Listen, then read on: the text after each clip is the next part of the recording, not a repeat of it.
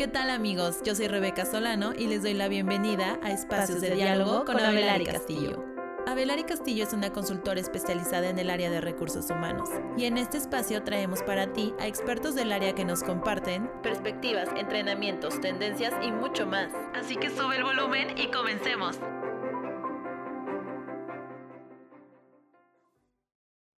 Hola a todas y a todos, espero estén muy bien. Les doy la bienvenida a Espacios de Diálogo con Abelari Castillo. Yo soy Rebeca Solano, soy miembro de la consultora Abelari Castillo Consultores Asociados, una consultora especializada en el área de recursos humanos y misma que imparte este podcast.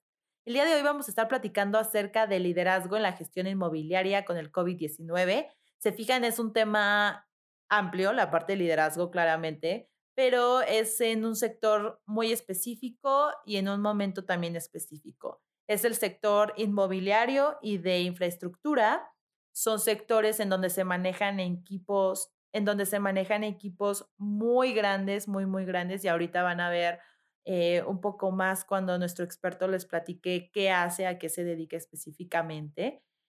Y bueno, el momento del COVID, pues son momentos de pandemia. O sea, a pesar de que el mundo y diferentes países han avanzado en temas de vacunación, es un escenario que seguimos viviendo y que seguiremos viviendo para el resto de este año. Entonces es muy importante seguir implementando estrategias, procesos, entre otro tipo de cosas que, que estén aterrizadas a este escenario que presenciamos con la pandemia.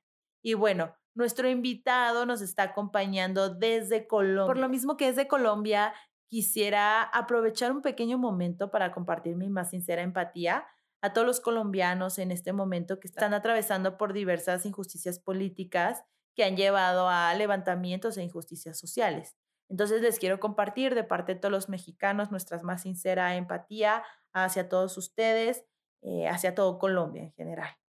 Dicho esto, les voy a presentar a Fernando Pérez Valero, Fernando es nuestro invitado de hoy. Él es contador público, tiene más de 10 años de experiencia manejando y liderando proyectos de gran magnitud y equipos de trabajo. Estos 10 años de experiencia le han permitido desarrollar la capacidad de aplicar los conocimientos y habilidades a través de un proceso creativo, innovador y reflexivo en los diferentes campos del entorno financiero y el ámbito administrativo. Fernando cuenta con diferentes estudios concretados pero ahora se encuentra cursando su MBA en la Escuela Europea de Dirección de Empresas y actualmente es director de proyecto en Colliers International Colombia.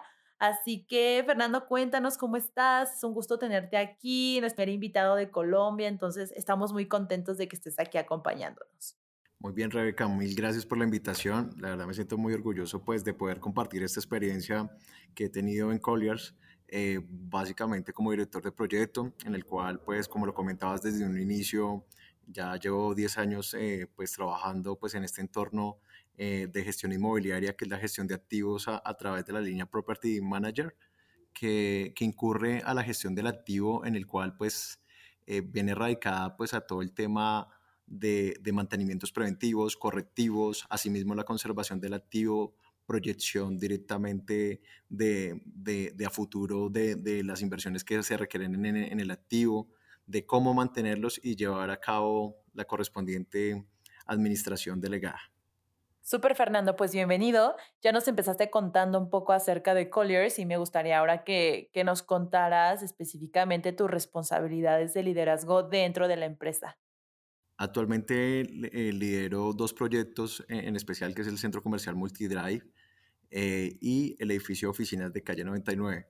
Son dos gestiones distintas de activos en la cual eh, nos erradicamos es a la conservación del activo a través de los mantenimientos preventivos. asimismo, también cuidamos a, a, nivel el tema de seguridad, velamos por, por ello, por la seguridad de nuestros residentes, locatarios, y también eh, en el tema de gestión de, de, aseo, limpieza y asimismo la aplicación de protocolos de bioseguridad, pues con todo esto radicado a que nos tuvimos que acoplar pues a, la pandemia y de acuerdo a eso también eh, venimos innovando eh, el tema para que no se vayan a ver, mm, digamos, tan impactados pues a, a través de esta situación. Hablas del impacto, Fernando, y me quiero ir para allá, el impacto que tuvo el COVID al sector en el que tú estás y específicamente a los proyectos que tú estás liderando. La primera, pues la parte de la plaza comercial, que al final ese tipo de lugares cerró por muchísimos meses y apenas empezaron, empezó la reapertura y la gente incluso tenía miedo de ir, ¿no? Lugares cerrados, lugares con muchas personas, no sabían qué medidas se tenía. Entonces, como que fue un sector muy específico que creo involucraba, pues al final, todo tipo de ciudadanos. Y luego también tu proyecto de oficinas. Eh, al final, pues las oficinas cerraron, todos mandaron al home office, apenas están retomando actividades en los corporativos, hay algunos que todavía ni siquiera regresan etcétera. Entonces, cuéntanos un poquito más específico cómo impactó a tus proyectos el COVID-19. De acuerdo. Eh, en un inicio hay que partirlo en dos. Eh, pues en el tema de cuando cerraron los negocios, la verdad generó pues como un traumatismo que uno no se esperaba en el sentido de la reacción. Es en realidad que nos toca cerrar. No estábamos conscientes de lo que el tiempo que nos iba a conllevar, de cuánto tiempo nos iba a, erradicar esta situación que la verdad fue muy difícil, pero en la cual, como se dice, fuimos avanzando y aprendiendo a convivir con el COVID. ¿En qué sentido? Cuando cerramos entonces pues todo el traumatismo. Posterior a ello ya empezaron a salir eh, los protocolos dirigidos pues directamente desde, desde el Ministerio de, Salud y asimismo pues eh, como iba la directriz a nivel nacional, después fui, iba radicando pues al tema de, de, las alcaldías que en este caso pues son, son las mayores. Entonces, dentro de este sentido, íbamos avanzando de acuerdo pues a, a, la activación que nos iban generando y los permisos pertinentes. Entonces, lo que primero que se hizo era, mejor dicho, constante comunicación con los locatarios para poder abrir y estar muy actualizados y, informados de cómo, cómo poder, digamos que solventar este tema para poder abrir lo más pronto también, tan pronto nos dieran vía libre. Entonces, eh, fuimos, fuimos testigos que nos tocó implementar protocolos como fue la toma de la temperatura, establecer también pues, mecanismos de desinfección como la instalación de, de lavamanos portátiles, eh, instalación de puntos de desinfección en el sentido también de, utilizar gel antibacterial. Y asimismo también nos tocó realizar una inversión y un nuevo rubro presupuestal que nos permitiera, como se dice, en tan pronto, eh, tan pronto nos dieran vía libre, poder abrir de inmediato. Posterior a ello, íbamos acompañando a cada locatario y mirando pues cómo superar ese miedo directamente de las personas que vinieran a comprar pues al centro comercial. Entonces esas personas directamente íbamos haciendo eh, muy, juiciosos con las pautas publicitarias que generábamos una expectativa de generar ofertas que pudieran pues atraer eh, a, a las personas de nuevo y pues obviamente cumpliendo los aforos pertinentes para evitar el menor impacto y que vinieran al centro comercial y que fuera atractivo bajo esta situación.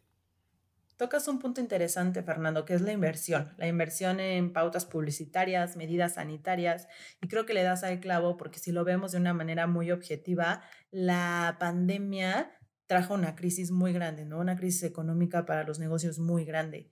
Y luego cuando aprendemos a vivir un poco con ella, tomar ciertas medidas, requiere también de una inversión fuerte.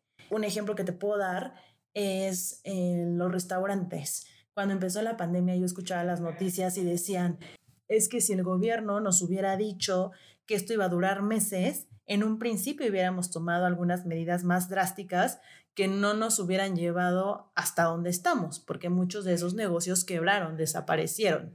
Y como nadie les dijo, entonces la gente se relajó, los empresarios también tomaron medidas más suaves y este tipo de medidas los llevaron a la quiebra. O sea, al final un empresario no pudo, muchísimos empresarios no pudieron sustentar el negocio económicamente y desaparecieron. Y en tu caso, en los proyectos que tú manejas, creo que dentro de las plazas, dentro de las plazas comerciales o también las torres de oficinas, son entes más grandes, ¿no? Entes empresariales más grandes. Y dentro de, supongamos, la plaza comercial, dentro de la plaza hay pues negocios más grandes, ¿no? Marca de ropa internacional, marca de café internacional, eh, algún, no sé, supermercados que tal vez también tienen presencia internacional o simplemente nacional, pero son cosas más grandes, negocios más grandes. Y en la parte mediana, en la parte chica de los negocios desaparecieron, ¿cierto? no sé, la, parte de las islas dentro de la plaza, que son negocios más pequeños, desaparecieron. Así es. No, y, y, son comercios distintos, porque los restaurantes básicamente aquí vinieron prácticamente a abrir hace poco porque básicamente les permitían solo a domicilio y lo otro pues eh, no permitían aforos que sustentaran, como se dice, eh, eh, le salía más cara la operación diaria, ¿sí? Que lo mismo que, que, mantener cerrado. Entonces, para ellos era muy preferible negocios que llevaban 20, 30 años, colapsaron porque, el porque este tipo de comercios viven del día a día. Entonces, son muy dinámicos de cómo se comporta el mercado y, y asimismo, pues, e, este fue el gran impacto que tuvieron porque básicamente no, serán muy restrictivos para ese tipo de situaciones y con todo el tema, pues por más protocolos que tú cumplieras, en cualquier momento te veías muy expuesto a, que te generase cualquier tipo de contagio. Así es.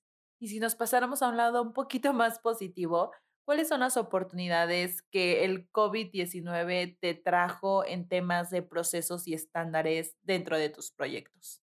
Cuéntanos. ¿Cuál fue la gran oportunidad para mí?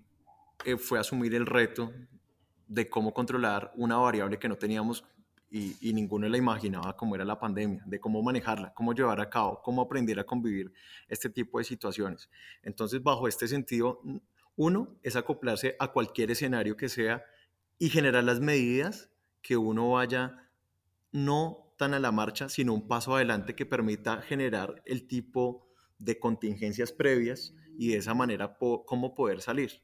Entonces, dentro de este sentido, la oportunidad también estuvo mucho en el equipo de trabajo, ¿sí? En el cual pedíamos apoyo de, cómo sentarnos y mirar, ven, cómo vamos a visualizar esta manera, cómo va a ir de acá como el tema de, de, aquí a dos meses, pero como teníamos la incertidumbre de cuándo venía, pues básicamente como una solución, lo que íbamos planteando era, bueno, aquí nos tocó vivir un presente y es actuar y tomar las decisiones prácticamente no tanto como a futuro, sino tomarlas en el presente y eso venirlo arraigado a que, a que las soluciones sean efectivas y en el escenario que hoy en día vivimos.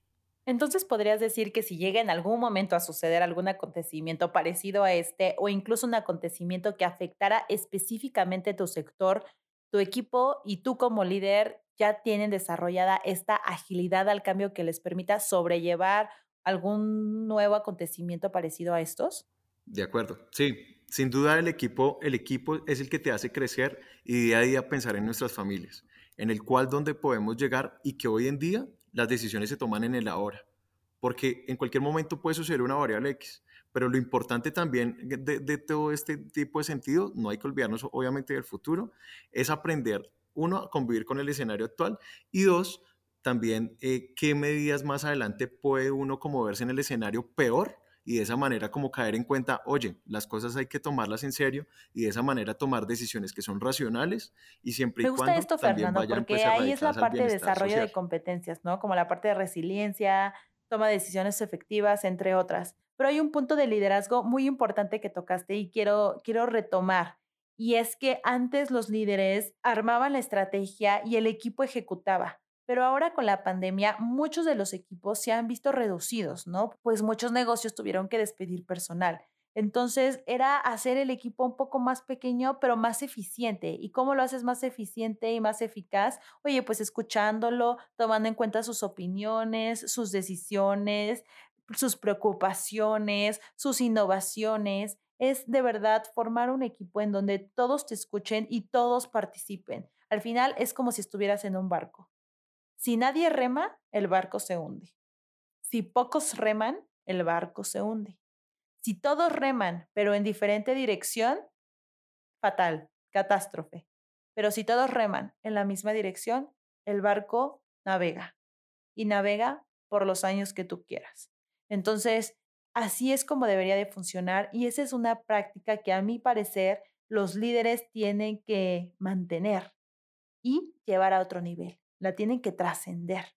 Ahora que ya creaste esta comunicación con tu equipo, que creaste esta confianza, estos lazos, ¿cómo vas a hacer para que las puedas exponenciar? ¿Cómo lo vas a llegar al siguiente nivel? ¿Y cómo vas a convertirte en un mejor líder para todo ese personal? Ese es solo un punto de liderazgo. Pero Fernando, ¿qué otro punto tú viviste ya sea un poco inclinado a lo que yo te comentaba o inclinado a otra cosa, pero claramente liderazgo, ¿qué fue algo que tú viviste, algún obstáculo que tú presenciaste como líder y cómo lo enfrentaste con tu equipo? El reto más difícil era, era generar un brote al nivel interno del equipo. ¿En qué sentido? Aunque como somos, una, como somos eh, alguien que le brinda servicios directamente a un usuario, directamente era ese miedo de que se contagiaran directamente porque todo el personal, la gran mayoría, eh, pues cogía el transporte público y generaba ese riesgo. Entonces, lo primero que había que generar, como se dice, era conciencia y por eso recalco mucho en el equipo de trabajo, porque es el que me blinda a mí, ¿sí? De cuáles son mis resultados. Pero para ello yo primero necesitaba mentalizarlos que esto era en serio y que adicional a eso, ellos no tenían, digamos, como se dice, por cumplir una función, sino que adicional ellos estaban arriesgando a sus familias básicamente de llevar el virus a sus casas, pues al momento de salir, eh, pues a, generar, como se dice, este servicio y, y, generar, pues como se dice, la satisfacción al cliente que estábamos cuidando sus activos, pero a la vez arriesgar al equipo directamente que pudiéramos, pues al ser tan inminente el COVID bajo esta situación. Ese fue el gran reto de concientizarlos y decirles, mira, cuídate y cuida a tu familia. ¿Y cómo lo hicieron? ¿Cómo lo lograron? ¿Hicieron entrevistas uno a uno? ¿Dieron material visual informativo? Hubo empresas que contrataron transporte privado para los empleados y así poder mitigar el contagio con la gente. Entonces, ¿ustedes cómo lo hicieron? ¿Qué utilizaron? ¿Qué herramientas? ¿Qué métodos? En primer método, fue, fue de, generar los encuentros entre familias, porque de ahí va desligado. Tú podrías estar en el transporte público, pero si tú te encontrabas el fin de semana con tus otros familiares que no sabíamos eh, si se estaban cuidando o no, pues bajo ese sentido, primero concientizar y entrar al corazón de, de, cada persona para poderlos erradicar eh, a nivel de mente, en decirles, mira, de aquí tú te puedes contagiar, listo, pero adicional a eso, vienes y nos contagias al equipo y ahí es cuando empezamos a tener un tema de, desequilibrio y adicional a eso, que tú eres responsable de autocuidarte y autocuidarnos dentro de ese sentido. Si queremos conservar, si queremos ir a gestionar nuestros activos, debemos de conservar también ese tema de conciencia primero interna para ya después aplicarlo pues al nivel laboral. ¿Y si alguien se contagiaba a pesar de la concientización? Dentro de ese caso, pues básicamente entonces primero eh, empezamos a indagar dentro de los protocolos que, que, veníamos generando porque se genera una encuesta diaria, ¿sí? Que tú tienes que reportar al inicio de tu jornada laboral y al finalizar tu jornada laboral. Y también por fuera, cómo te ibas sintiendo para que no fueras a transmitir al equipo, ¿sí? Que, eh, que, que, que generara algún tipo de riesgo de contagio. Entonces teníamos ese filtro en primera instancia, como para decir, si te sientes mal, entonces abstente de venir y colocar en riesgo el equipo y hazte la prueba. Pero gracias a Dios no se presentó, digamos que esa situación pues en el momento, eh, sino pues las personas al parecer les llegó el mensaje directamente, como se dice, en realidad, oye, de nosotros depende que no transmitamos y asimismo pues evitar cualquier tipo de situación que nos coloque en riesgo. Muy importante la información que nos compartes, Fernando. A pesar de que ya hay empresas que tienen sus actividades, que están retomando sus actividades presenciales, empresas que nunca dejaron de tener actividades presenciales, también hay empresas que no las están teniendo todavía. Hay empresas que siguen trabajando home office, normalmente son pues los corporativos muy grandes, pero es, es importante que ellos puedan captar estas buenas prácticas, estas enseñanzas que tú has tenido a lo largo de tu, de tu trabajo, de tu área de expertise, porque cuando llegue el momento de tomar decisiones, de promover estrategias o cualquier tipo de accionables con tu gente, ellos pueden tomar de referencia todo lo que los líderes que ya avanzaron o que ya tomaron ese paso presencial han formulado y han realizado en el trayecto. Entonces, por eso es muy importante. Y creo que aquí en México, y no sé, tú me dirás en Colombia, aquí por lo menos la parte de la vacunación va muy lento. Tristemente, nuestro sistema, o sea, somos muchísima gente, somos un territorio enorme, nuestro sistema de salud no está ni, ni, o sea, nada avanzado. Entonces, la parte de la vacunación va lento comparado con otros países. Obviamente, pues, o sea, los europeos, que yo te diría Alemania, tiene mucha población, pero en territorios son muchísimo más pequeños. Ellos empezaron la vacunación, la gente se confió y tuvieron unos picos de contagio más altos que cuando empezó la pandemia. Era impresionante. Entonces, imagínate lo que puede pasar aquí en México cuando algunos pocos ya se empezaron a vacunar, cuando todo el mundo ya está harto de estar encerrado, cuando a los jóvenes ya no les importa y ven a sus amigos y salen a reuniones, y los familiares tienen sus, sus reuniones y sus fiestas de cumpleaños y no sé qué tanto. Pues obviamente eh, se puede presentar un pico de contagio muy alto. Entonces, creo que es algo que tenemos que tener muy en la mira, algo que no tenemos que olvidar, todas las cosas que podemos hacer como líderes, todas las responsabilidades que tenemos que asumir como líderes, como empresarios, y, y pues siempre mantenerlas en práctica. Y por último, Fernando, ya para ir cerrando el episodio, me gustaría muchísimo, muchísimo que pudieras compartir algún consejo profesional, algo que tú le dirías a todas esas personas que lideran grandes equipos dentro del mercado de gestión inmobiliaria o inclusive a cualquier, a cualquier líder que tenga gente a cargo en cualquier tipo de industria, en cualquier tipo de empresa, ¿qué consejo le darías con el expertise que llevas en estos 10 años? Bueno, el primer paso yo creo que es dar el ejemplo. Dar el ejemplo eh, que tú puedas erradicar y ser testigo de ello. Adicional a eso, escuchar, escuchar a los mismos colaboradores que son los que nos hacen ser, como se dice, líderes, nosotros generamos un acompañamiento y hacemos que las cosas pasen, como dice mi, mi, jefe, hacer que las cosas pasen. Pero para llevarlos a ellos, yo primero debo, digamos que, generar ese ejemplo para poder eh, ser veedor completamente y que la gente siga ese camino, como se dice, enrutados a que nos debemos de cuidar y cuando regresen en más a las oficinas, aún así seguirnos cuidando hasta que básicamente pues superemos pues que toda la gente esté vacunada y tengamos esa tranquilidad que, que, superamos el virus. También es importante caer en cuenta que también, o sea, nuestros colaboradores eh, los formamos dentro de una familia. Cuando tú tienes ese vínculo de familia, sin duda superas cualquier tipo de, de, anomalía, de obstáculo, que es lo que te permite ser testigo y veedor de, de ese resultado bajo ese sentido. Súper, Fernando. Me encanta el consejo. Creo que ver al equipo como una familia es una manera de, de poder palpar la importancia que tienen esas personas dentro de una organización, dentro de una empresa, dentro de un equipo. Es, es algo que a veces pareciera fácil, pero se nos olvida en el día a día. Así como en la familia se nos olvida agradecer porque ya damos por hecho que están ahí, Pasa lo mismo con el equipo. Ya damos por hecho que está trabajando ahí, que le estás pagando para dar rendimiento. Y a veces esas cuestiones tan pequeñas como dar el ejemplo o ser agradecidos se nos olvidan en el día a día, pero son muy importantes y nunca debemos olvidarlas.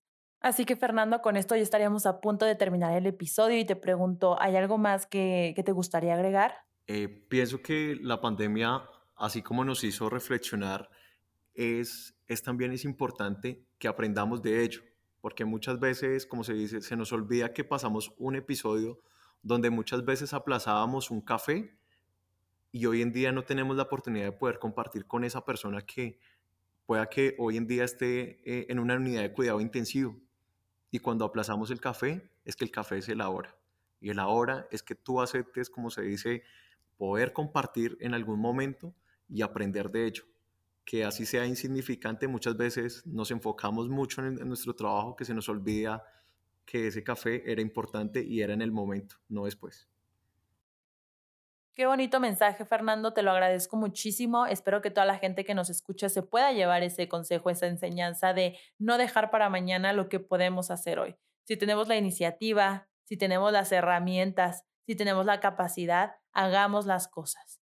Y pues te agradezco nuevamente, Fernando, por estar aquí, por estar presente en el episodio, compartirnos tus experiencias, tus enseñanzas. Y también agradezco a toda la gente que nos escuchó. Espero que estén muy bien. Les deseo a todos ustedes muchísima salud. Cuídense mucho y nos vemos el próximo episodio. Hasta la próxima. Mil gracias. Feliz tarde. Que estén bien. Para solicitud de servicios, contáctanos por nuestras redes sociales o visita nuestra página oficial www.abelarcastillo.com. Hasta la próxima.